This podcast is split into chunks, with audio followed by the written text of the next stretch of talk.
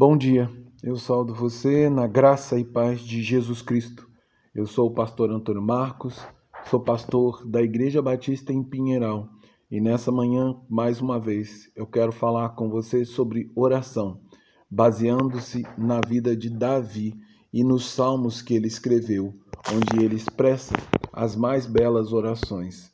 E assim, nessa manhã, eu quero compartilhar com você aquilo que Davi escreveu no Salmo de número 139, do verso 1 ao verso 5, que diz: Senhor, tu me sondas e me conheces. Tu sabes o meu assentar e o levantar. De longe entende os meus pensamentos. Cerca o meu andar e o meu deitar. E conhece todos os meus caminhos. Não havendo ainda palavra alguma na minha língua, eis que logo o Senhor tudo conheces. Tu me cercaste por detrás e diante. Puseste sobre mim a tua mão. Tal ciência para mim é maravilhosíssima tão alta que não posso atingir.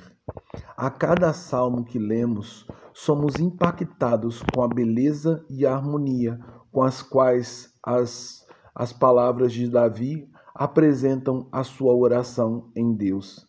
Em palavras que têm uma função dupla, pois, ao mesmo tempo em que elas expressam uma série de petições a Deus, por meio delas também o salmista expressou seu conhecimento acerca de três atributos divinos que apontam para o grande poder de Deus como sendo onisciente, onipresente e onipotente. Apenas com base nesses três atributos divinos, Davi já concluiu que isto é prova o bastante para depositar toda a sua confiança em Deus, pois na sua onisci... na onisciência do Senhor, Davi reconhece o conhecimento de Deus acerca de todas as coisas, aquelas que foram ditas por Davi, como as que, perten... que permanecem ocultas no interior de seu coração. Assim, a palavra-chave é conhecer.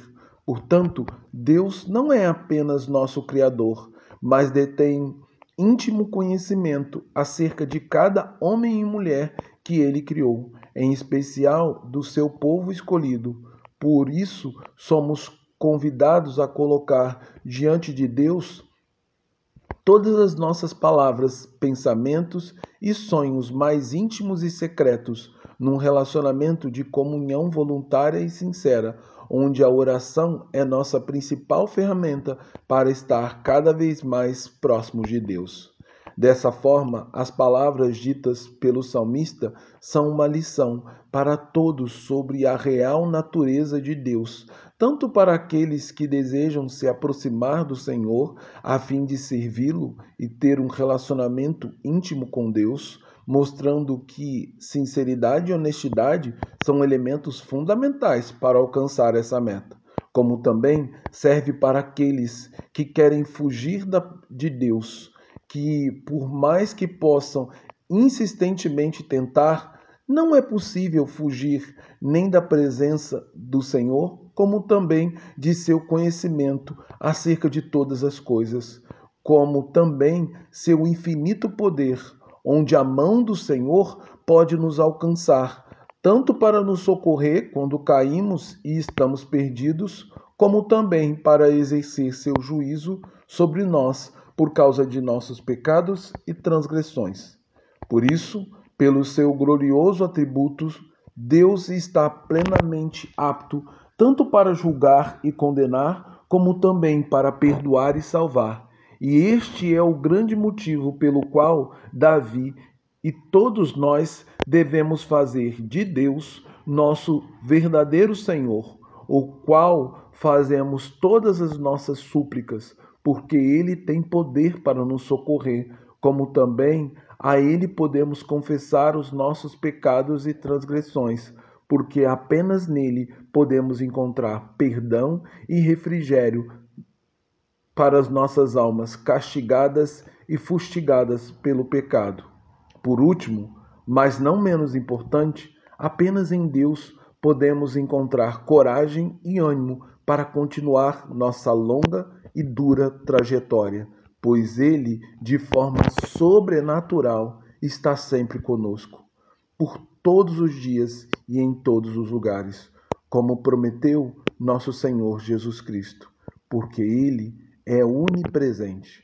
Assim, a grandeza e o esplendor dos atributos divinos não são motivo para nos afastar de Deus, nem para sentirmos qualquer tipo de medo do Senhor, mas cada um dos maravilhosos atributos que constitui a natureza santíssima de Deus são um motivo inquestionável para amar e buscar cada vez mais estar próximo do Senhor, cuja Bíblia anuncia em letras garrafais que Deus nos amou de tal maneira que deu o seu Filho unigênito, para que todo aquele que nele crê não pereça, mas tenha vida eterna em Cristo Jesus. De João 3,16. Portanto, devemos amar a Deus porque ele nos amou primeiro. Assim, Tenhamos fé e coragem para nos aproximar de Deus e gozar de íntima comunhão com Ele por meio de, um, de uma intensa vida de oração baseada no sublime amor de Deus, pelo qual nos amou no passado, continua nos amando no presente e certamente nos amará no futuro. Logo, minha oração nesta manhã é de sincera gratidão, tanto pela grandeza do amor de Deus por nós como também minha oração é de louvor a Deus, Pai de nosso Senhor Jesus Cristo, dando glória ao Senhor por cada um de seus magníficos, magníficos atributos que tanto nos abençoam e nos, uh, nos dão força e nos dão coragem. Em nome e por amor de Jesus Cristo. Amém. Agora que o amor de Deus Pai que a graça do Filho Jesus Cristo e o consolo do Espírito estejam em nós e através de nós, para que possamos desfrutar da comunhão de Deus com Deus e contemplar a glória e a majestade de seus santos atributos. Em nome de Jesus. Amém.